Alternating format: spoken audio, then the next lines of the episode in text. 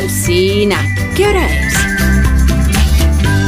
Son las 8 de la mañana, las 7 de la mañana en Canarias. Sí, buenas noches, dígame. Buenos días desde Onda Cero.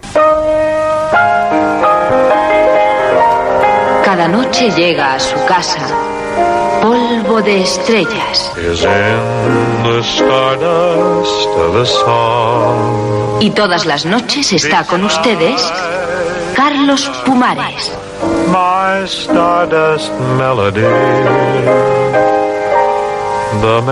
La noticia de esta noche es que se ha muerto Carlos Pumares. El de Antena 3, de Radio Voz, el de Onda Cero, el de Polvo de Estrellas, naturalmente, que es el programa que le dio máxima popularidad. Es, el, es Carlos Pumares, el del monolito de 2001, Odisea en el Espacio, eh, y el de la medicina natural del doctor Pérez León, y el del Fibergran, que recordaba antes eh, Amón, Fibergran y las letras extranjeras, y es el Carlos Pumares de la tertulia con, con García Juez, con Miguel Ángel Nieto, con Amón Padre, con José Luis García, y es naturalmente el Carlos Pumares del cine. Muy buenas noches y bienvenidos todos al inexistente programa llamado Polvo de Estrellas de Antena 3. Con ustedes hasta las 4... Bueno, mm, perdón, con usted, si es que hay uno. Eh, hasta las 4 de la madrugada, que en las Islas Canarias, afortunadas Islas Canarias, serán únicamente las 3. Para la cosa esta de hablar de cine, lo que de, de sí y escuchar música. Escuchar música y hablar de cine y recibir llamadas de los oyentes y ironizar con el EGM, que es lo que hacía Pumares cada vez que salía un estudio que de decía que no tenía casi oyentes cuando era toda España conocía a Carlos Pumares. Eh. Polvo de Estrellas, que era el programa, como recordarán los oyentes de Antena 3 Radio, era el programa, dices, ¿a qué hora empezaba? Empezaba eh, cuando acababa José María García. Y así se promocionaba. Desde que acaba García, que nunca se sabía cuándo era, hasta las 4 de la madrugada que empezaba la repetición de... Bueno, Carlos Pumares fue una de las voces más características de la radio española de los 80, de los 90, de comienzos de, de los 2000. Era una enciclopedia andante sobre cine y sobre música de cine, aunque al final acabara siendo popular seguramente y sobre todo por su disposición a polemizar con quien llamaba a su programa. Bueno, a polemizar y, si era necesario, a pegarle una broncas a los oyentes que de manera sorprendente esas broncas animaban aún más a otros oyentes a llamar a polvo de estrellas. Se ha muerto Pumares, un personaje. Sí, buenas noches, dígame. Más de uno en Onda Cero.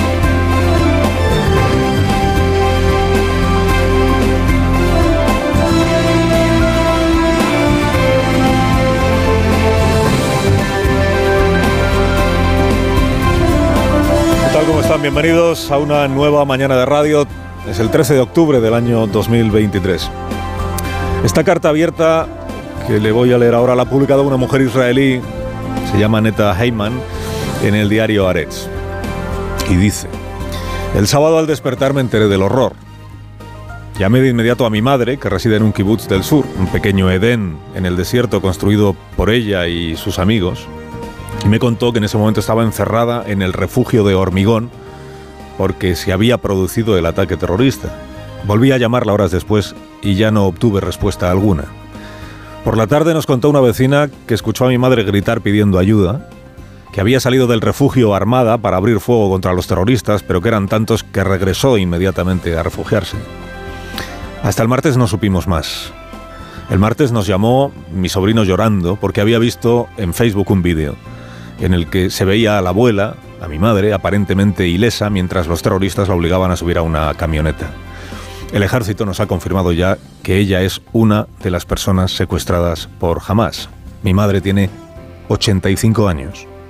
Naturalmente estoy furiosa con esta gente despreciable que ha secuestrado a mi madre. Estoy furiosa con Hamas, con la yihad islámica y con Irán. Estoy furiosa con el gobierno israelí, que lleva un año haciendo todo lo posible por empeorar la situación en la franja de Gaza. Estoy furiosa con todos los gobiernos israelíes que desde el año 2000 no han hecho nada para poner fin a este conflicto. Cuando Yigal Amir asesinó a Isaac Rabin, acabó con el único gobierno que había entendido que algo tenía que cambiar.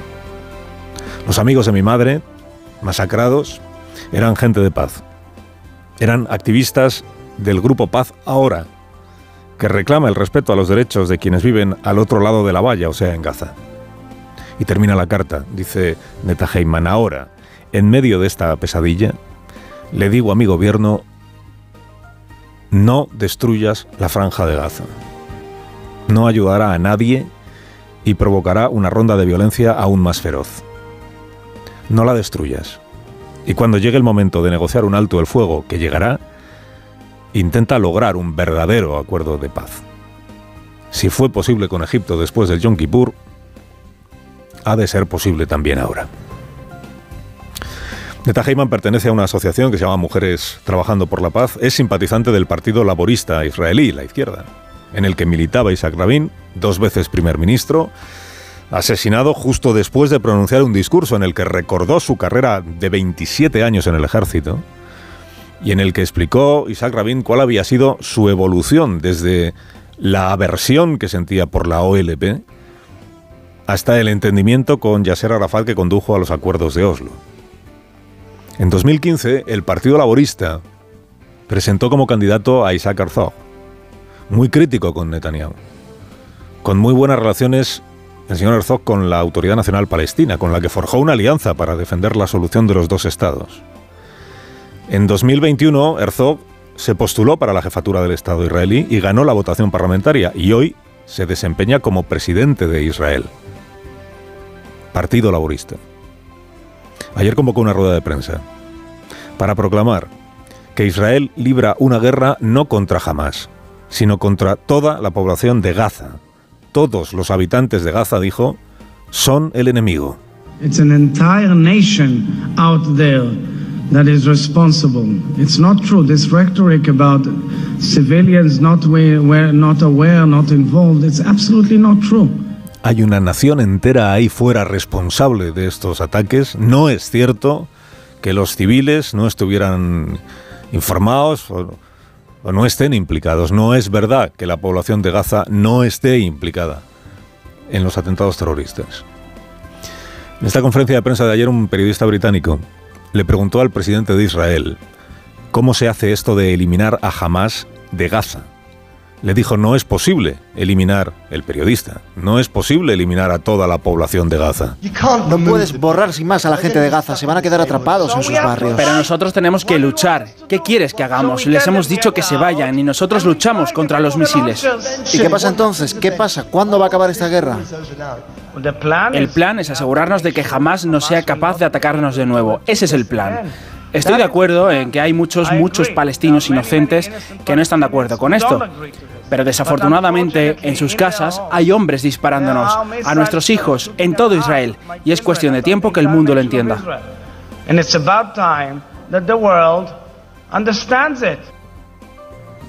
Es el resto del mundo el que tiene que entender, según el jefe del Estado israelí, que toda la población de Gaza es culpable de lo que ha sucedido. Todavía dijo más, dijo que por supuesto Israel respeta la ley internacional, pero que lo que respeta es la ley internacional de la guerra. Estamos trabajando, operando militarmente y acorde a las reglas de derecho internacional. Punto. Pero estamos en guerra. Estamos en guerra. Estamos en guerra y defendiendo nuestra casa y protegiendo nuestros hogares. La mayoría de los medios de comunicación presentes en esta conferencia de prensa de ayer se le llama en efecto guerra a lo que desde el sábado está ocurriendo en territorio israelí y en territorio de Gaza.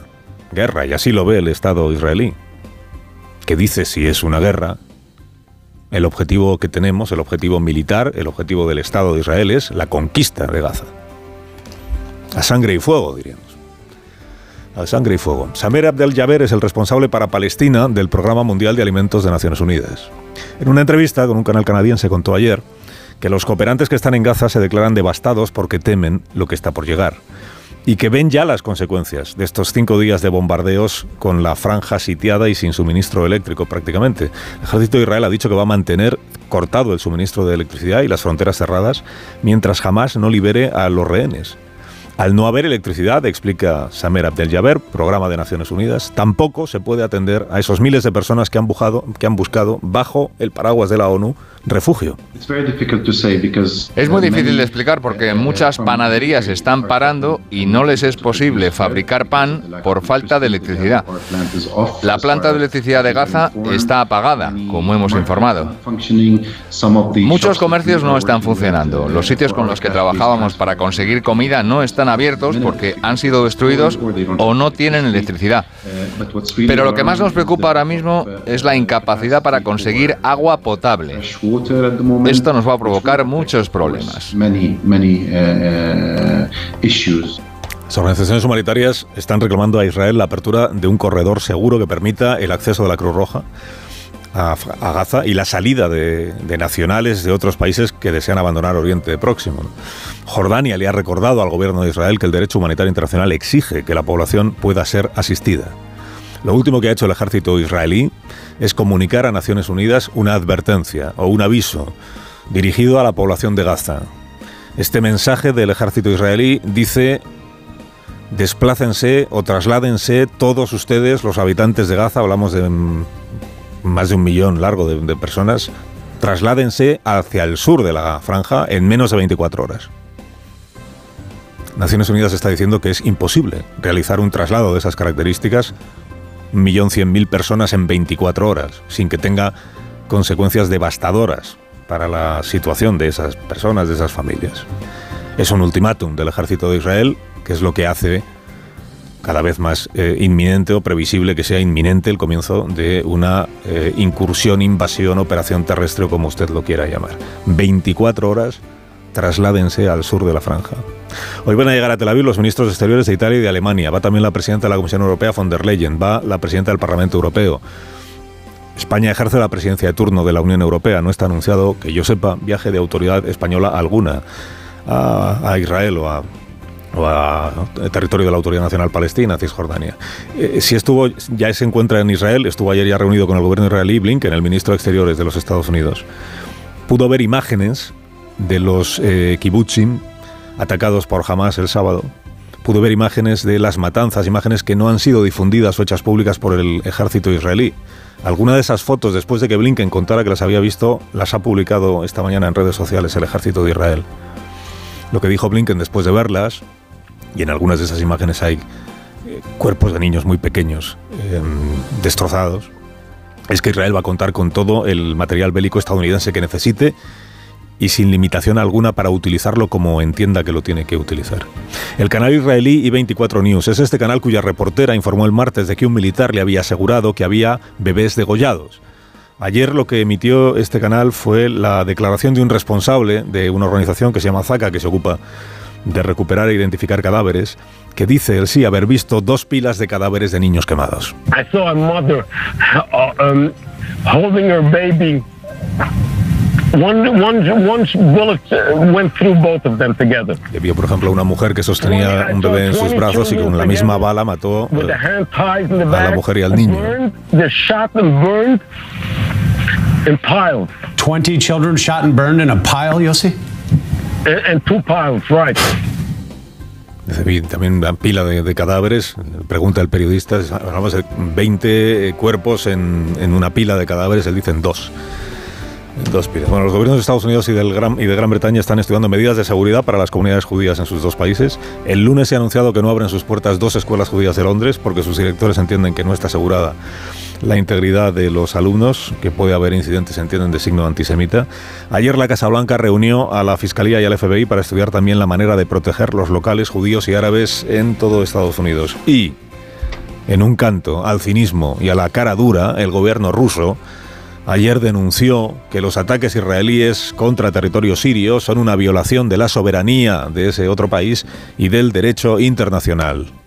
Y esto lo dice Putin que lleva año y medio bombardeando Ucrania para acabar con su soberanía. Carlos Alsina en Onda Cero.